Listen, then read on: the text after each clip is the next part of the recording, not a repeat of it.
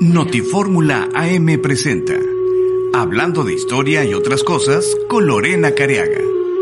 Hablando de historia y otras cosas, ¿saben ustedes cuál es el yacimiento arqueológico más completo e importante que nos ha quedado de la civilización romana y por qué? ¿Qué tal? Les saluda Lorena Cariaga y hoy hablaremos de la gran erupción volcánica que sepultó y preservó las ciudades de Pompeya, Herculano y Estavia hace casi 2000 años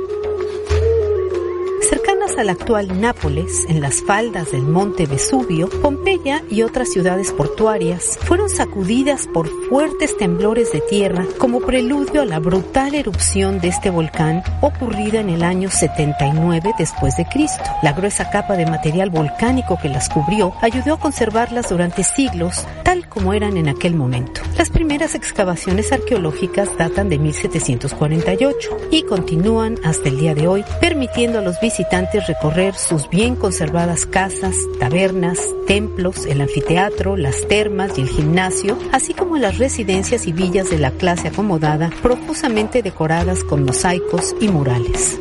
Lo más impactante, sin embargo, son los restos de las personas que no lograron huir antes de la erupción y que fallecieron instantáneamente. Sus cuerpos fueron cubiertos por una capa de lodo y cenizas endurecida por la lava, lo que constituyó una especie de molde que ha permitido reconstruirlos y obtener datos de su alimentación, enfermedades y oficios, entre otros. De los 20.000 habitantes que tenía Pompeya en el siglo I de nuestra era, se han encontrado 2.000 cuerpos de hombres, mujeres, niños y ancianos que fueron sometidos a temperaturas de 300 a 600 grados centígrados, lo que provocó su muerte instantánea.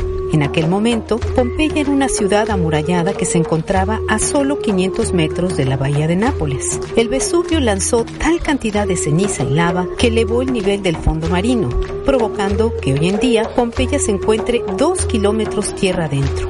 Como apuntan los expertos, esto demuestra la fuerza del desastre que enterró a una ciudad y creó un yacimiento arqueológico único. Sigamos en contacto vía Twitter en arroba Lorena Caracol